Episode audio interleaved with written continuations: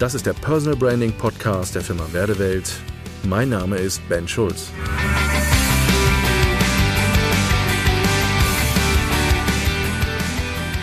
Ein Thema, mit dem ich immer wieder konfrontiert werde, ist der Bereich Telefonakquise. Ist Telefonakquise eigentlich wichtig? Müssen wir das heute noch machen? Und ganz ehrlich, ich höre da die dubiosten Dinge. Vor allen Dingen habe ich in 90 Prozent der Fälle es mit Menschen zu tun, die eigentlich so Verweigerer sind. Also wirklich die Verweigerer gegen Telefonakquise. Gut, die meisten haben jetzt bei Telefonakquise im Regelfall Folgendes im Kopf.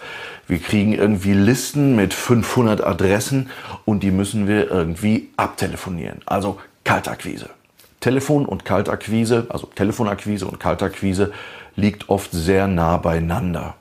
Und Grundsätzlich muss man erstmal sagen, da ist nichts Falsches dran. Es gibt Menschen, die das sehr gut können und sehr redegewandt sind, auch am Telefon und Menschen am Telefon auch überzeugen können. Es gibt auch unterschiedliche Branchen, bei denen es wichtig ist und es nur über Telefonakquise funktioniert.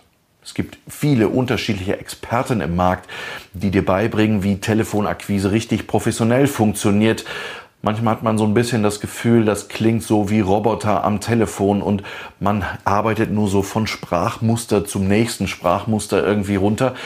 Und man merkt, wenn man vor allen Dingen Leute, ich weiß nicht, hast du das letzte Mal vielleicht schon mal jemanden gehabt, der am Telefon dir was versucht hat zu verkaufen? Manchmal hat man den Eindruck, die Leute haben irgendwie so eine Liste vor sich liegen und kriegen es kaum hin, wirklich die Übertragung von einer in die nächste Frage sauber zu machen. Und man fängt jemanden ins Gespräch an zu verwickeln und auf einmal merkt man, oder kommt eine Frage von dem am Telefon, hat eigentlich nichts mit dem zu tun, über was ihr euch gerade unterhalten habt, irgendwie ganz merkwürdig. Und da merkt man, oh, da sind manche noch echt in den Kinderschuhen. Ein echter Profi rund um das Thema Telefonakquise ist mein alter Freund Klaus Fink.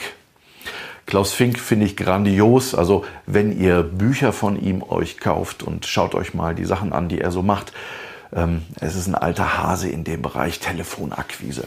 Klaus Fink hat mal gesagt, naja, jemand, der wirklich gerne jeden Tag Listen abtelefoniert, der lässt sich wahrscheinlich auch beim Sex auspeitschen. Manchmal fühlt sich das auch so an, wenn man auf einmal Telefonakquise machen muss. Aber lass uns doch mal ganz kurz mal hingucken, was bedeutet das eigentlich wirklich? Ja, ich finde, telefonieren ist wichtig und vor allen Dingen wirklich kompetent zu sein am Telefon und wirklich zu wissen, wie führe ich ein Gespräch, was sind die wirklichen Mechanismen und die Fähigkeiten, die ich brauche, um jemand am Telefon zu überzeugen, nicht zu überreden, vor allen Dingen nicht zu manipulieren und wirklich auf eine seriöse Art und Weise mit ihm einen Dialog zu führen. Da gibt's viele, viele unterschiedliche Tricks. So Sachen habt ihr schon mal gehört. Sowas wie, naja, du sollst keine geschlossenen Fragen stellen am Telefon, solche Dinge. Ne? Oder der Klassiker. Du rufst irgendwo an und das Erste, was du sagst, ist, haben Sie kurz Zeit? Das sind so Fragen, die sollte man am Anfang natürlich gleich vermeiden.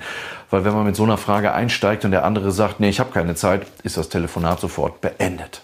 Also ja, Telefonakquise ist schon ein bisschen eine Kunst. Vor allen Dingen das auf eine gute Art und Weise zu machen.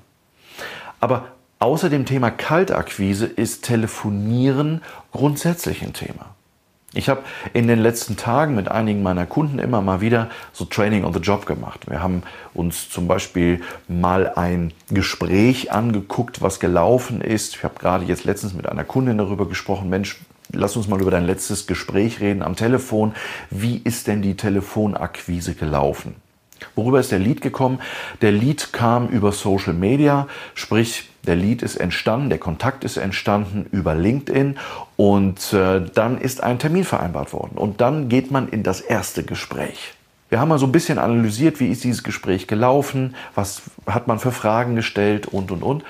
Und ein Thema, was beim Telefonieren immer wieder aufploppt, vor allen Dingen gerade so, wenn es Richtung Ende geht des Gesprächs, die wenigsten kriegen es hin, sauber am Ende eines Telefonats in eine Zielvereinbarung zu kommen. Also, was passiert denn jetzt? Ganz viele gehen so raus aus so einem Telefonat. Ja, ist ja super, dass wir jetzt miteinander gesprochen haben und wir konnten uns austauschen und sind ja alles sehr spannende Themen und vielleicht können wir einfach miteinander in Kontakt bleiben. Bäh, da kann ich euch jetzt schon sagen, naja, in Kontakt bleiben ist schön und gut, aber da haben wir eine Chance verspielt. Also ein wirklicher Tipp am Telefon von mir und ich ganz ehrlich, ich bin hier nicht der Telefonkönig äh, und möchte auch nicht hier der Profi sein für das Thema Telefonakquise. Aber eine Sache ist ganz sicher, wenn ich aus einem Gespräch ohne Zielvereinbarung rausgehe, dann kann ich 100 Telefonate am Tag führen und am Ende des Tages ist da einfach gar nichts. Und ich bin frustriert. Übrigens, Telefonakquise ist aus meiner Sicht oftmals so das Setting, wo die meisten Leute sich die größten blauen Augen und die Frustration holen. Und ich möchte hier so ein bisschen, so ein bisschen den Druck mal rausnehmen aus dem Bereich. Warum? Naja, es geht darum, Dialoge zu führen. Und ja, telefonieren und Kommunikation hat was auch mit Handwerk zu tun. Also, wie bin ich rhetorisch drauf? Was werde ich für Fragetechniken anwenden und vor allen Dingen, warum wende ich bestimmte Fragetechniken an? Wie führe ich durch Fragen und wie kann ich sehr klug, aber charmant, wertschätzend mit jemand am Telefon kommunizieren? Das ist ein Stück weit eine Fähigkeit, die ich mir aneignen kann. Und ja, wenn dann so bestimmte Einwände kommen, wie zum Beispiel, oh Herr Schulz, das hört sich nett an, was Sie mir gerade erzählen, da muss ich jetzt erstmal ein, zwei Nächte drüber schlafen, ist natürlich dann auch die spannende Frage, wie kann ich am Telefon so mit einer sogenannten Einwandbehandlung dann reagieren. Wenn bei mir so eine Aussage kommt wie Herr Schulz, ich muss jetzt mal gerade ein, zwei Nächte drüber schlafen, da komme ich meistens um die Ecke und sage, prima, das finde ich super, dann lassen Sie uns gerade mal in den Kalender gucken, wann Sie morgen oder übermorgen Zeit haben, dass wir nochmal das Gespräch aufnehmen können. Für mich ist ganz wichtig, in jedem Telefonat Egal, ob das in der Kaltakquise ist, egal, ob das ein Folgegespräch ist, egal, ob das auch Telefonakquise ist, die ich vielleicht auch mit Bestandskunden mache. Auch da gibt es Telefonakquise. Es ist immer ganz entscheidend am Anfang. Was ist dein Ziel deines Gesprächs? Welches Ziel verfolgst du im Telefonat? Wo möchtest du hin mit dem, mit dem du da gleich sprechen wirst? Punkt Nummer eins. Und am Ende gehe nie aus einem Gespräch raus, ohne eine Zielvereinbarung zu klären. Also wie endet ihr das Gespräch? Wo möchtet ihr hin? Was ist das, was der nächste wirklich wichtige Schritt ist? Und wenn ich mir diese zwei Dinge schon mal zu Herzen nehme, dann werdet ihr feststellen, laufen Telefonate schon völlig anders, weil ich gehe mit einer völlig anderen Zielsetzung rein und ich führe das Gespräch so, dass es nach meiner Zielsetzung definiert ist. Und das Zweite ist, dass ich mir überlege, wie gehe ich aus dem Gespräch am Ende raus mit einer ordentlichen Zielvereinbarung. Und die Zielvereinbarung kann sein, dass wir entweder einen neuen Termin miteinander finden oder dass wir uns vereinbaren, dass er bestimmte Dinge von mir geschickt bekommt, nachdem ich dann mit ihm geklärt habe, Mensch, wann reden wir über die Sachen, die ich da gerade geschickt habe oder die ich in den nächsten Tagen schicken werde. Also wirklich auch hier wieder sehr konkret. Lasst niemanden raus beim Telefonieren, sondern hier geht es wirklich um die Konkretisierung, weil sonst verschwendest du deine Zeit am Telefon.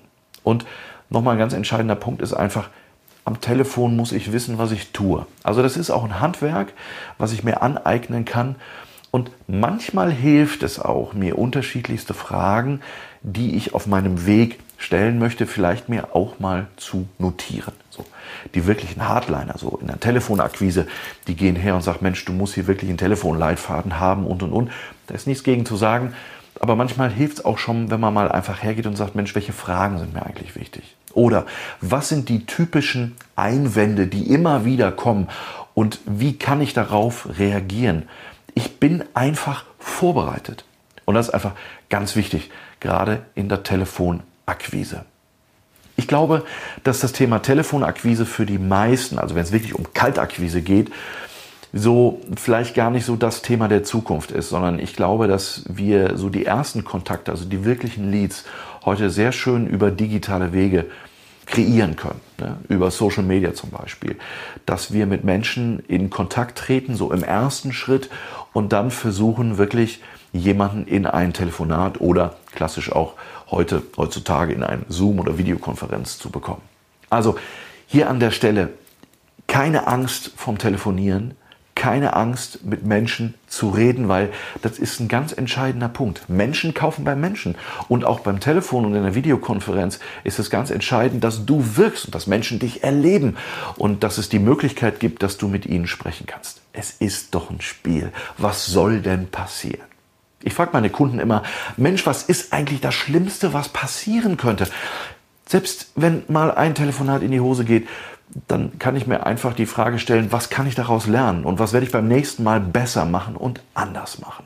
Also, wenn du weitere Tipps haben möchtest und wie gesagt, gerade so im letzten Jahr habe ich gemerkt, ich begleite sehr, sehr viele Selbstständige, gerade wenn es um das Thema Telefonieren und Akquise und Vertrieb geht.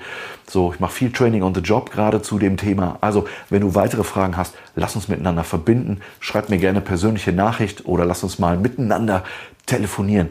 Vielleicht checke ich dich mal auf Herz und Nieren am Telefon und du kannst mal ausprobieren und üben. Also lass uns gerne miteinander in Kontakt treten und gucken. Ich glaube, dass Telefonieren einer der wichtigsten Punkte ist und mit Menschen Dialoge zu führen, die man haben kann. Ich glaube, wenn man sich einen guten Mechanismus aufbaut und einen guten Weg, Vertriebsweg, einen Vertriebsprozess aufbaut, wo das Telefon wirklich ein wesentliches Element ist, ich glaube, das macht schon Sinn. Alles andere, wenn du heute hörst oder vielleicht bei Social Media so Dinge siehst und wahrnimmst, Mensch, du musst heute nicht mehr telefonieren, Telefonakquise war gestern, heute ist alles nur noch Social Media und und und, tu mir einen Gefallen, glaub den Scheiß einfach nicht. Menschen kaufen bei Menschen und Menschen wollen Erlebbarkeit. Und in den meisten B2B-Geschäften ist das einfach so, dass wir heute mit Menschen kommunizieren müssen. Vertrieb heißt Dialog. Und Telefon und Videokonferenzen ist ein Kanal dazu. Danke fürs Zuhören und bis zum nächsten Mal. Ihr Ben Schulz.